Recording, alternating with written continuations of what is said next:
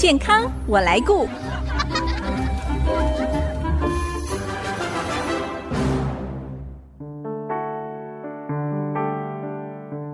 听众朋友，大家好，我是王淑荣，欢迎收听《健康我来顾》节目，一起关心你我的健康。暑假期间，家中有青少年的家长，也许会发现孩子上网的时间怎么越来越多。虽然使用网际网络是孩子学习上必备的一个技能之一哦，但是网络世界也很容易让青少年落入各种危险当中，像是网络霸凌、网络成瘾，或是资讯安全、网络诈骗等等，都需要。家长或者是监护人来协助指引，帮助孩子们远离网络的陷阱。今天我们非常高兴可以邀请到新竹疗愈之森身心诊所的身心科江学斌医师来跟大家谈一谈青少年网络安全使用。我们先欢迎江医师，江医师您好。你好，各位听众朋友，大家好。江医师，你们诊所的名称疗愈之森，这个疗愈呢是。聊天的聊，森林的森哦，这个诊所的名称是有特别的一个发想吗？为什么会取这样的名字啊？一开始其实是觉得好像大家来看身心科都会觉得有一些些的担心或是害怕啊。那但是我自己觉得有的时候其实来身心科就是稍微聊聊你的状况而已，有的时候其实也不用那么的紧张。所以为了要消除大家对于身心科看诊的这样子一个内心的一种恐慌跟拒绝，所以才取了这样子的名字。那为什么叫做疗愈？其实是因为我常会讲说，我们看病其实是为了有一天不用看病，我们吃药是为了有一天不用吃药。哎，说得好，经历那个历程，我觉得找到一个适合的人陪着你走过这一段，才是最重要的事情。这样子啊，你就是很喜欢陪伴人走这一段的医师，大概是吧？所以你们身心科的诊所是在新竹市东区的金城三路一百一十九号。对对对，就在一楼，在将军村那个旁边的。对，那我们回到今天的主题哦，我们要谈青少年网络安全使用哦。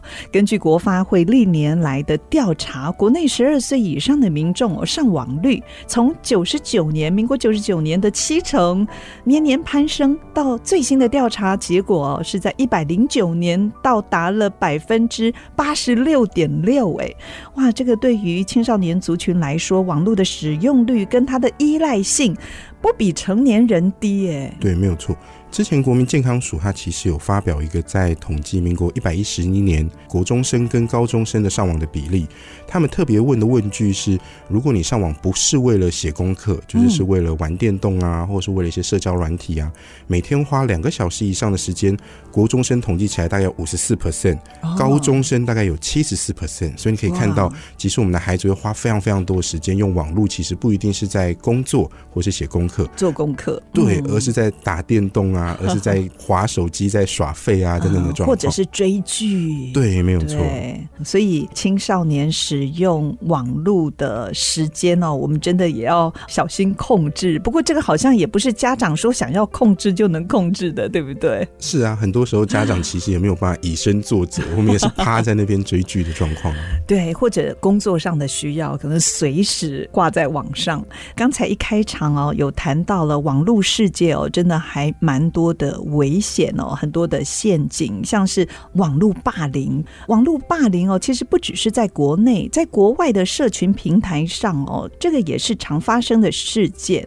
那我想请教一下，以您的专业哦，国内学生网络霸凌的状况，你们是不是也曾经有做一些统计呢？是，之前的二零二零年后，儿童福利联盟它其实是每四年就会做一个统计，所以它那个时候二零二零年有个报告出来。我们的台湾的儿童有涉及到网络霸凌的比例，自成的量表大概有四十七 percent。但是特别需要注意的东西是，其实在二零一六年这个比例只有二十二 percent，所以你可以看到，光光是四年就有了整个翻倍的一个成长。对，尤其之前在疫情期间，很多人其实都是关在家里，你可以想象得到，有的时候孩子吼用那些各式各样的这些开会软体，甚至已经比妈妈爸爸还要更在行，更厉害。对，他必须要需要这个在家上课的状况，所以就变成网络好像就变成一个我们生活当中也离不开的一个工具。那当然，很多孩子，我有些孩子就是一边经上网开一个电脑，那开另外一个视窗在聊天，开另外一个视窗在打 game，同时在上课的这个状况。嗯、所以我觉得这个东西可能也疫情也助长了这些网络不当使用的一些状况。是，那通常是有哪一些霸凌的行为呢？这个网络霸凌，其实网络霸凌吼最常见到的状况，大概是都是言语的霸凌为主。哦，不过吼除了言语的霸凌，我们会注意到，尤其是在儿童青少年这个阶层，非常非常多的霸凌其实是所谓的社交的霸凌。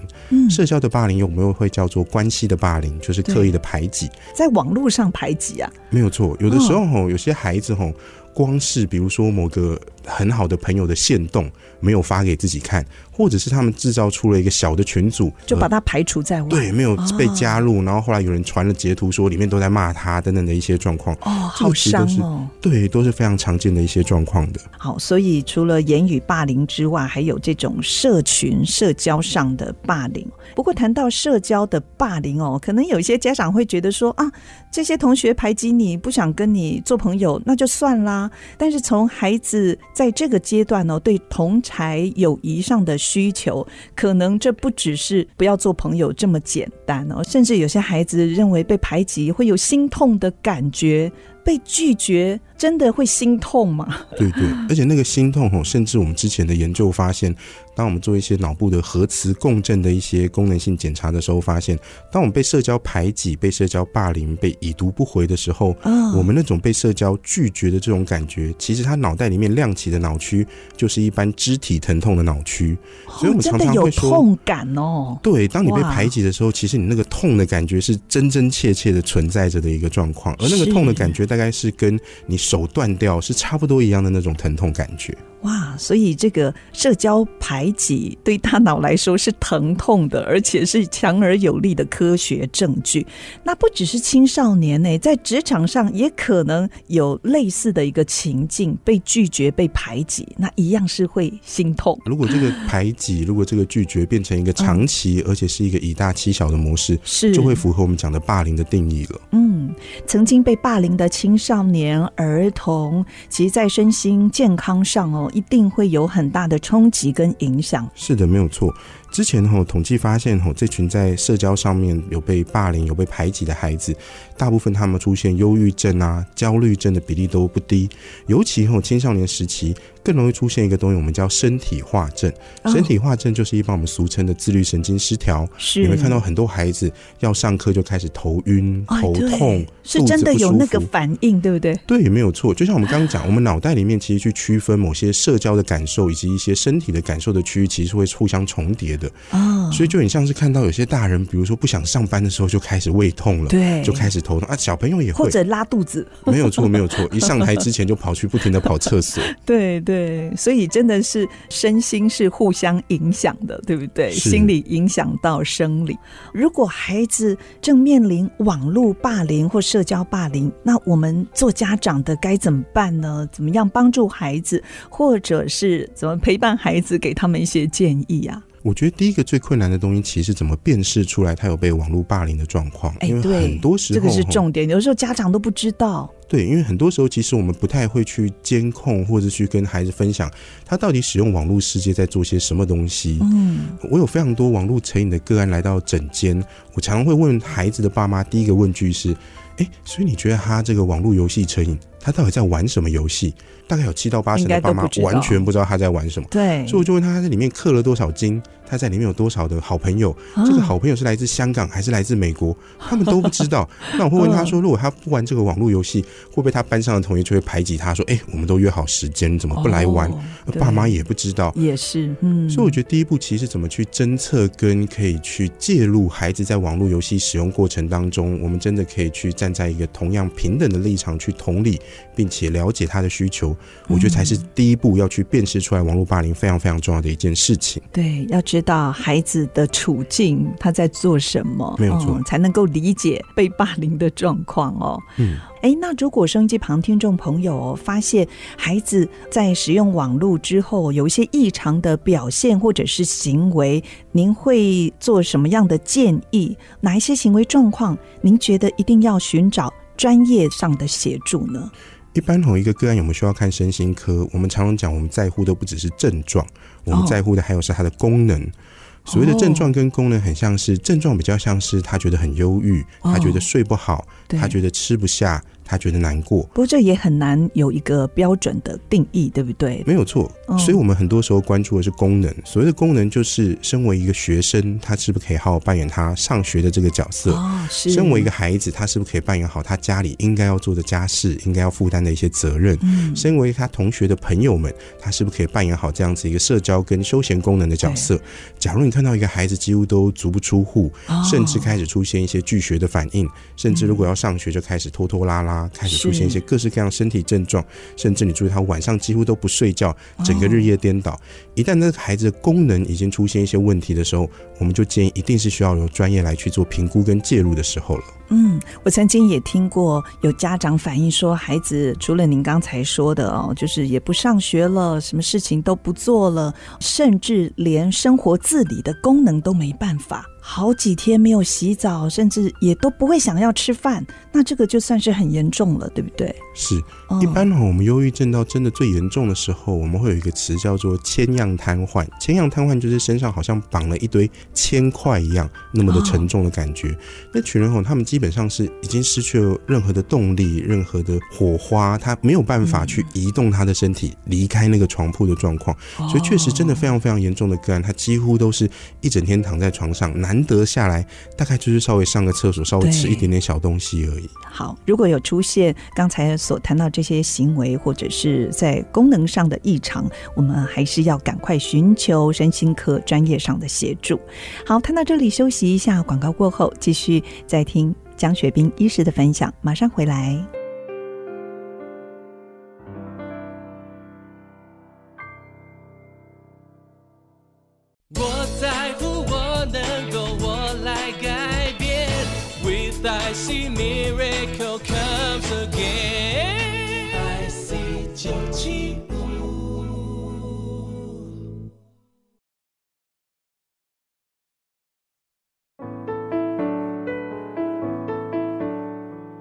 现在所收听的是 ICG 竹科广播 FM 九七点五健康我来顾节目，我是王淑荣。今天我们邀请到新竹疗愈之森身心诊所身心科江雪斌医师来跟我们谈青少年网络安全使用。刚才在上一段谈到了青少年网络霸凌的状况哦，其实另外还有一个也是大家应该要关注，就是网络的色情这个部分是。嗯最这几年后，我们会看到有出现一种新的霸凌形式，其实是色情报复的部分。我们会发现有非常非常多呃年轻的少男少女可能。情窦初开，所以常常就会拍了一些自己的裸照。尤其你知道，现在有非常非常多都是交友软体的盛行。哦，交友软体当中，很多人他其实就是用各式各样的照片去吸引其他人的一些目光。所以，我们常常会说，你找到别人的眼球的那个 比例，吼，怎么吸住别人的眼球，是一件很重要的事情。也因此，哦很多人可能就会忘记了一些资讯安全的部分。对，我有些个案，吼，尤其是青少年的部分，常常他们会出现自杀、自残啊等等的状况。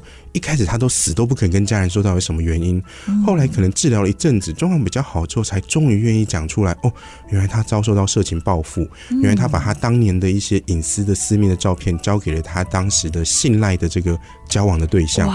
但后来交往对象，你知道翻脸不认账了之后，就跟他说啊，我要把它传到这个全世界的这个网络上面供其他人观赏，我要上面写上你的一些这个你的隐私的资料等等的。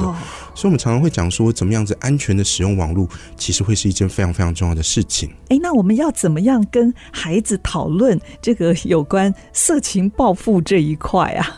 教孩子怎么样保护自己？一般哈，这个东西其实我们谈的东西就是身体界限。身体界限不只是在现实生活当中人跟人之间的接触，有没有一些性骚扰啊、性侵害的问题，同时在网络上面的身体界限也是很重要的。哦，你要知道你有哪些区域是绿灯区，哪些区域你给别人看，肯定你觉得会有什么不舒服。对，哪些区域是黄灯，哪些区域是红灯区。是，当然身体要怎么使用是你自己的自由。不过一旦它被你一些有心的人士做了一些不好的一些动作的时候，你要去阻止，会是一件非常非常困难的事情。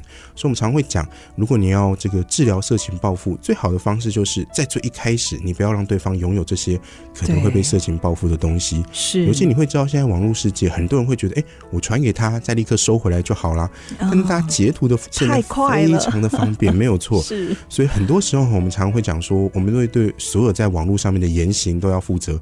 包括你留下各式各样的一些足迹，而那些足迹可能也包括你的一些私密的影像。所以第一个部分当然就是怎么样子对于确保自己的身体的财产的安全是一件非常非常重要的一件事情。对，对，还是要小心。另外一点，我觉得可能回到更核心的东西是，怎么让孩子相信。我们是愿意倾听他们的一些生活的。我觉得怎么样子去了解孩子的交往状态，这个可能不是监控，而是你需要去理解孩子的一些身心发展的需求，并且让他愿意有问题的时候是愿意找人求助，来找你，就是彼此建立信赖感啦。没错，哦，让这个沟通可以双向的。哦，是。那除了网络霸凌还有色情报复这一块呢？其实网络成瘾也是大家非常关注的议题。那那这种网络成瘾的行为，不晓得在医学上是不是有被归类为一种病症呢？正式的一个病症名称。目前我们有对一些网络使用的行为有去做一些调查研究，包括了社交网络的使用啊，包括一些追剧啊，包括是玩一些电动游戏啊等等的。后来我们发现，吼。这个东西，如果我们真的要作为一个成瘾的一个诊断准则，一定要符合某一个定义，是它会影响到我们脑袋里面一个叫做奖惩系统或是奖励系统的一个机制，我们才会把它叫做是一个疾病。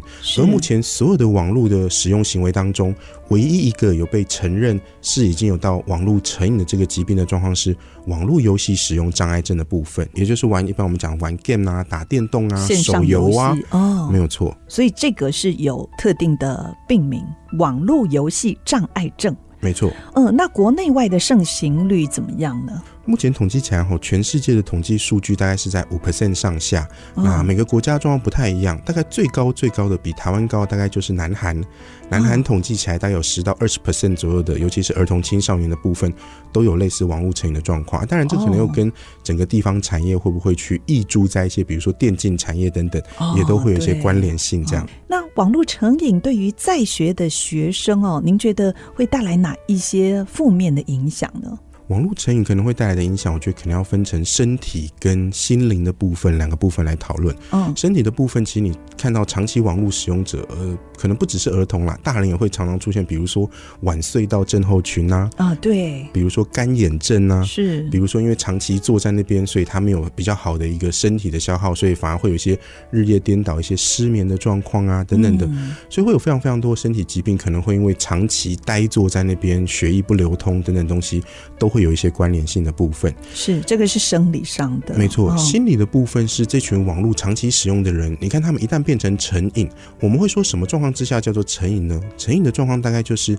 当你不想要使用这个东西，可是你还不得不去用它，就离不开了。对，那个时候就离不开了。如果说是问小孩的问句，我们最常问的小孩的问句，大概会是问他说：“你会不会有的时候只想玩一局，结果你打完这一局后，你就觉得哇，打得好顺，所以我就要打第二局。然后你跟妈妈要求说，我第二局打得不好，说我要打第三局。很像这种有些人说啊，我戒酒了，我只喝一杯，啊我就喝了第二杯，喝了第三杯。一旦你试图要控制这个东西，但是变成已经无法控制了，是我们大概就。就会说已经符合到成瘾的准则了。哎，这个就有点像追剧也是一样啊。我只要看一集啊，晚上睡前催眠，结果一集一集看下去，就看到天亮了，追不完了。没有错。哦，这个就是成瘾哦。是。嗯，那网络成瘾哦，我听说也跟忧郁症也有一些关联哦。没有错。哦，他们是什么关系呢？之前哈，在国内外的研究其实都发现，我们去试着去区分有网络游戏成瘾的人跟没有网络游戏成瘾的人，我们去问他的焦虑啊、忧郁呀、孤单啊、社会排挤的感觉啊，我们发现这一群在网络游戏成瘾比例比较偏高的这群孩子，忧郁的比例、焦虑的比例、被社交排挤的比例相对来的比较高。讲的浅白一点，你可以大概想象成是在现实社会当中被拒绝。被当成边缘人的这群人，他们跑去哪了？躲到网络世界里面去了。嗯，躲到网络世界里面，他们以为可以治疗好他们的忧郁。不过有的时候你会发现，在网络世界里面，反而会有各式各样的不明人士的攻击，对，会有各式各样的一些明争暗斗，或是一些各式各样的网络的小团体，那个东西反而有可能会加速了他的忧郁的一些发生。这样子。嗯，那我们要怎么样来帮助孩子哦，从源头开始就来戒断网络成瘾的行为呢？像有些家长就强行断网，可是好像也没有很大的效果，甚至还会让亲子之间的关系更糟哦。是我这边确实有非常多个案是被强行断网了之后，就就出现一些。暴力攻击啊，甚至是自杀威胁的一些青少年来到我的诊间，哦、所以确实哈，我们常常会讲，很像大禹治水嘛，嗯，你不太可能把那个洪水对围堵起来。其实比较重要的东西是我们要理解孩子在网络成瘾的背后的需求，哦、那才是比较重要的东西。是我们常会讲哈，如果你要治疗成瘾，其实你要先找到它的原因。嗯，举个例子来讲，假如酒精成瘾的人，哎，有些人可能是睡不着才要喝酒，有些人是为了工作才喝酒，哦、有些人是因为觉得很痛苦，为了要消除。他的郁闷，所以酒精很像是他的抗忧郁药，所以一定要先找出原因。对，同样的道理，哦、我们发现哈，儿童青少年的网络使用，大概常见的会有几个原因。第一个部分是在网络上面当中，有些人可以得到一些成就感，对，因为他在现实生活当中成绩考得不好，大家都不喜欢他，嗯、但他在网络世界里面，可能他其实等级超高，他就变英雄了。对，有可能他是大师级的人物。是，那当然在里面世界有成就感，他当然会沉迷在里面。对，第二个常见的原因，其实是为了要逃避现实生活当中的一些对压力呀、忧郁呀、课业，所以第二个部分我们常常会见到的部分，它其实是为了一些负面情绪的躲避，所以才跑到网络世界里面。讲简单一点，很像是想要找到那个同温层，取得一些温暖的感觉。第三种常见的原因，大概我们会讲说，就是跟他在网络世界里面可以找到更多的友谊。啊，因为吼你会看到非常非常多很像是社会当中的边缘人，反而这群边缘人他们会有一些很小很小的另类的小团体，嗯，他们会在里面得到一些友谊的关系，所以对他们而言，现实生活当中的友谊关系没有那么的理想，他当然就会躲到网络世界里面。所以针对不同的需求的孩子，有些人是为了成就感，有些人是为了逃避忧郁，有些人是为了友谊，所以才使用网络。不同的原因的理解，我们才能够针对不同的事情给他们一些建议。是，那我们要怎么样帮助孩子哦，在安全使用网络上，特别在网际网络的世界不会迷失、陷入危险当中呢？特别是比较小的小孩，可能他们还没有成瘾的问题，也才刚出进这个网络世界，您有哪一些建议呢？如果这个按照年龄层去区分吼，美国的儿科医学会其实他们有建议，大概是两到三岁以下的孩子，完全不建议使用任何网络的东西，Okay. 包括我们现在有很常会三 C 育儿，给孩子一个平板。是我这几年看早疗的时候，发现有非常非常多早疗的孩子进到里面，对人类没有兴趣。但是对于那个平板，你知道不停的滑 YouTube，它可以不停的开下一个影片，非常的专业。对，所以有的时候我们常常会讲这个东西是要从小做起，是从小你可能就要预防。我们常常会说治疗成瘾最重要第一个关键就是，如果你可以不用成瘾，你就根本不需要来做治疗啊。对，所以怎么聪明的使用网络，我觉得会是一个非常非常重要的议题。对，尤其是现代社会，我觉得你要脱离网络的使用，基本上是不太可能的。是的，所以我们怎么样在网络使用的过程当中，知道怎么去掌控自己的时间。怎么样在网络当中发现一些你在现实生活当中没有办法发现的一些希望，也就是让网络成为一个可以帮助你的工具，对，而不是让你沉沦下去的一个地狱。我觉得会是非常重要的一件事情。所以家长在特别孩子在出境呃使用网络的这个世界的时候呢，就应该要明确的建立界限，随着孩子的年龄，在做一些网络安全上的一些引导。我相信就可以避免这样的事情发生了。是，更重要，我觉得可能要提醒一点是家长怎么以身作则。啊，对，我觉得也是很重要的事情。很多时候你会讲说，这个家长叫孩子不要用，哎，结果转头家长自己就在用。对，之前呢，国外有一个很有趣的研究，是他们去研究，呃，小朋友跟大人叫他不要使用网络。嗯，他发现有叫小朋友不要使用网络，这群小朋友吼，他们的运动量会增加。可是叫大人不要使用网络。大人的室内活动量增加，但是没有增加运动量，所以可以看到大人怎么以身作则，其实非常重要。好，其实青少年网络安全使用还有很多值得关注的议题，其中因为网络自杀的案件数呢，目前在全世界都有升高的趋势。那在国内的状况怎么样呢？我们要怎么样帮助家中的青少年建立一个健康的身心？